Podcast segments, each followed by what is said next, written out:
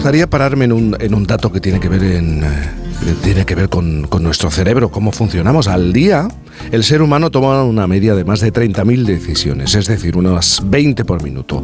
Esto parece, bueno, pueden parecer un montón de decisiones, pero en realidad la mayoría de ellas las toma nuestro subconsciente por nosotros. Respirar, coger la taza de café con la mano derecha o empezar a andar son decisiones que tomamos sin pensar, pero y las que razonamos. ¿Por qué nos hemos puesto hoy la ropa que llevamos y hemos traído a la radio? ¿Por qué hemos empezado esa serie que nos tiene enganchado? O mismamente, ¿por qué están escuchando este programa en vez de otro de la competencia? Seguro que muchos han respondido a esas preguntas con, con argumentos, con muchas razones. Pues me he vestido con esta ropa porque es cómoda y porque me gusta, me sienta bien. Razones totalmente lógicas, pero atención, falsas porque en realidad nuestro cerebro nos engaña y se inventa estas razones después de haber realizado la acción. Nuestro cerebro escoge la ropa y luego nos argumenta por, por qué la hemos escogido, la razón de la elección.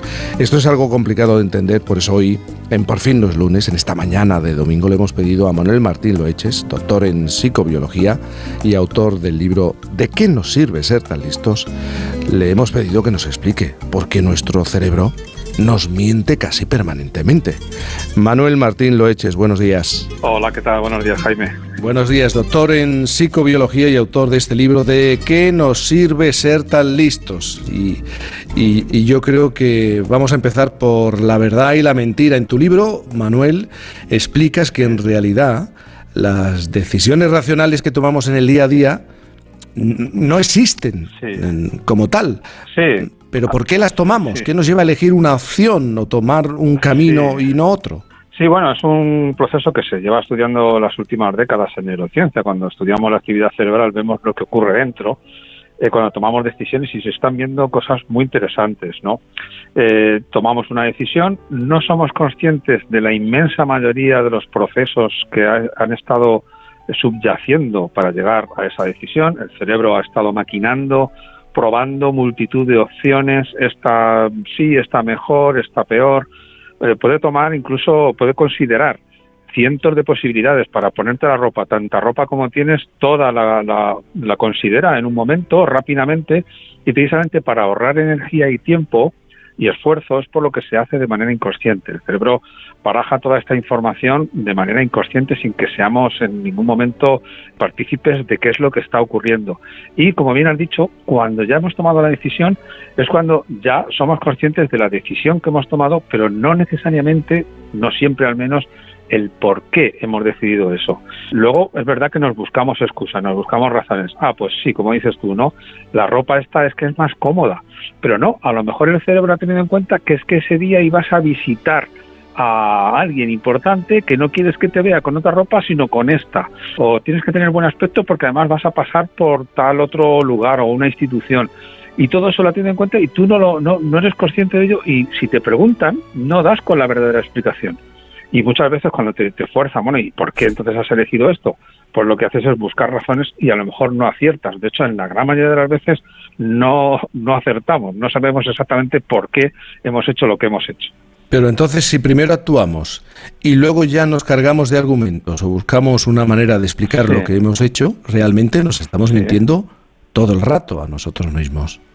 Sí, o nos estamos ocultando la verdad. Sí, es una forma de decirlo. Sí, la, la, mentira no deja de ser sino que no te dices la verdad, ¿no? Porque no la sabes. En realidad, yo creo que, la mentira tiene un componente de intención, de intencionalidad. Entonces, en ese sentido, no nos mentiríamos, sino simplemente que no, que desconocemos cuál es la, verdadera razón. Entonces, nos damos una razón, nos agarramos a ella.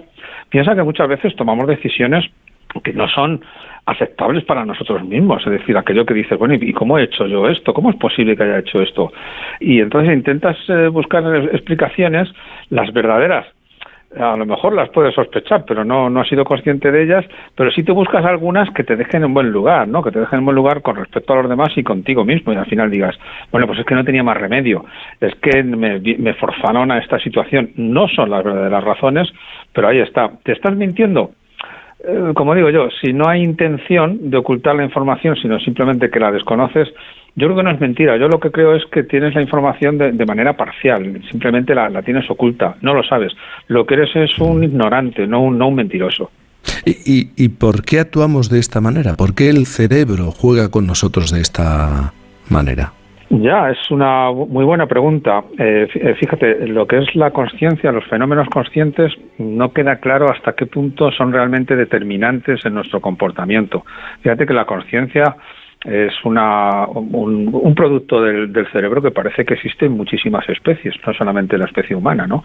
Hay muchos animales que se ha constatado y se, ha investigado y se ha comprobado que tienen conciencia y de algunos otros se, se sospecha, ¿no? Por cómo se comportan eh, porque por ejemplo incluso algunos pececitos pequeños que limpian de parásitos las bocas de peces más grandes se cree que tienen conciencia por cómo se comportan, porque parece ser que tienen en consideración lo que el pez más grande tiene en su mente. Entonces, de alguna manera, bueno, pues esos procesos son compartidos con muchas otras especies, pero no parece que sean determinantes para llegar a un, a un ser como el nuestro, para llegar a, a definir al ser humano, ¿no? Sino que son otras cosas.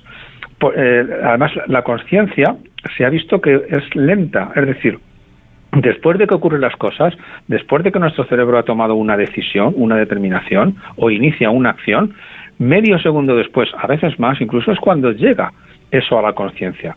Entonces es algo lento. ¿Qué sentido tiene entonces que casi todo lo hagamos de manera inconsciente? Es un poco lo, que comentaba, ¿no? Eh, es más eficiente, más rápido, eh, tiene menos, menos coste energético, porque piensa que para tener fenómenos conscientes sí que necesitamos una mayor activación del cerebro, una activación más intensa, y eso consume mucha energía, mucho esfuerzo, y es lo que muchas veces se pretende evitar, es ahorrarse ese esfuerzo para tomar una decisión más rápida más inmediata sin necesidad de hacer todo el esfuerzo que se necesita para que fuéramos conscientes de todo, ¿no? Entonces es como un mecanismo de ahorro, digámoslo así. Ya sé que voy a simplificar. Lo que voy a decir eh, es simplificar el, estudio y el análisis de cómo reacciona el cerebro ante lo que tiene los ojos, ante lo que tienen eh, frente a sí. Pero eh, al cerebro realmente no le importa la, la verdad.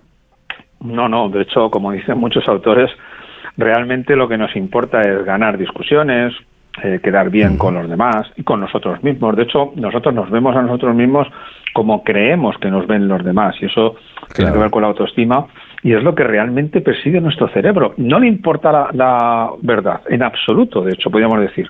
Lo importante es quedar bien.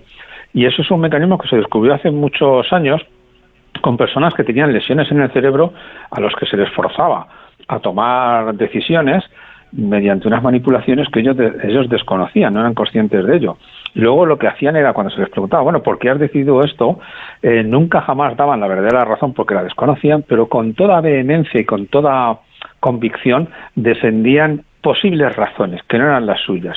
Y lo que vieron los investigadores es que la mayoría de las razones eran siempre para hacerle a uno quedar bien, para mm, demostrar que se había tomado una buena decisión. Lo importante no era la verdad, lo importante es mi posición en la jerarquía social, en el grupo, que me vean bien y que por lo tanto yo me siento a gusto conmigo mismo. Claro, todo esto tiene que ver eh, y está relacionado con que somos seres sociales y interactuamos con otros, ¿no?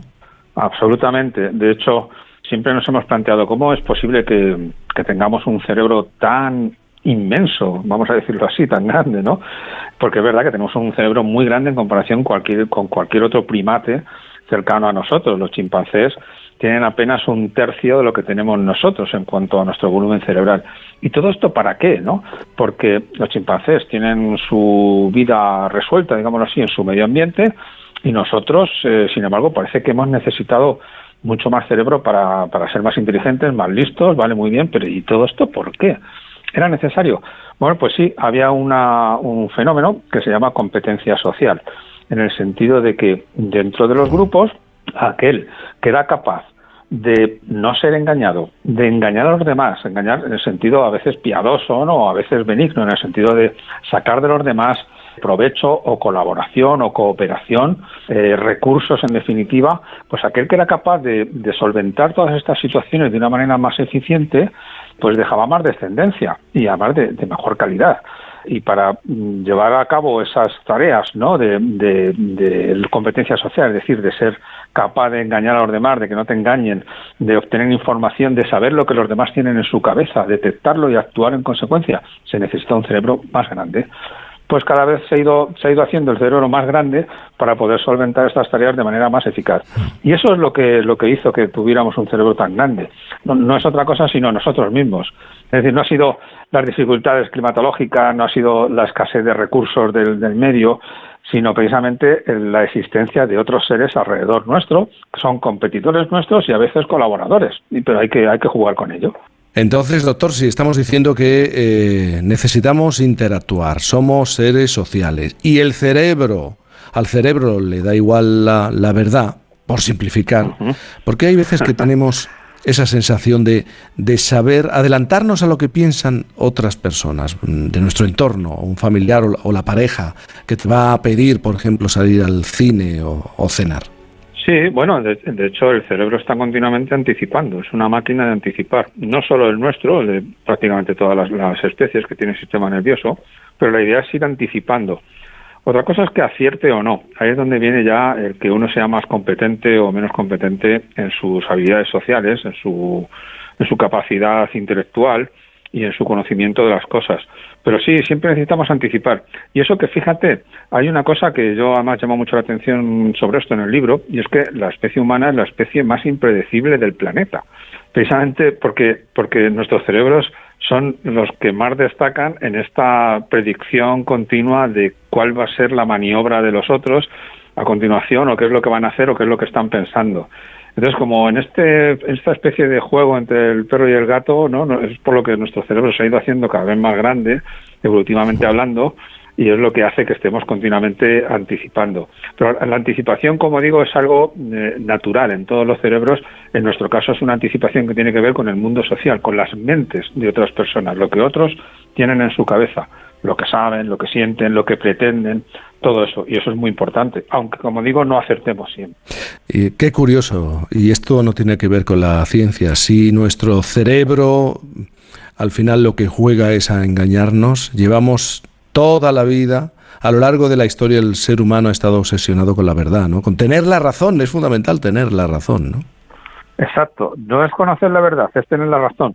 Pero cuidado, que la razón no tiene que ser, mm, o sea, no, no es equivalente a tener la verdad. Tú puedes tener la razón aunque nadie la tenga. A ver si me explico. Es decir, nadie sabe la verdad, pero al final tú acabas ganando como si tú fueras el que tiene la verdad porque has sido el más convincente.